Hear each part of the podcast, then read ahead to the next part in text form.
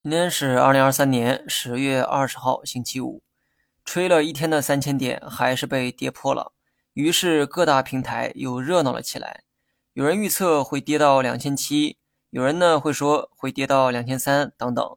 而上一次出现这种情况，还是在上一个三千点，这就有意思了哈。涨到三千点时，没人去预测会跌多少；跌到三千点时，没人预测会涨多少。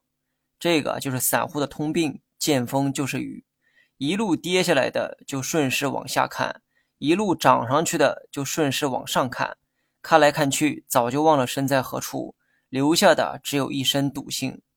短线的风险呢，我已经说过无数遍了，毫不夸张，真的说过无数遍了。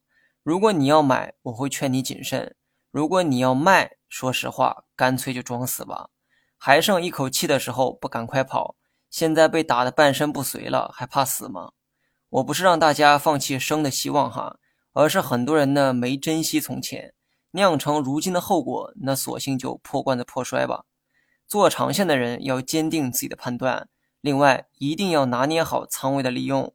过早打光子弹的人，如今的这个处境啊非常被动，想买没钱，想卖不甘心，留下的只有心力交瘁。虽然大盘跌破了三千点。但我估计短期会围绕三千点附近进行震荡，先跌破后收复的情况也不是没有。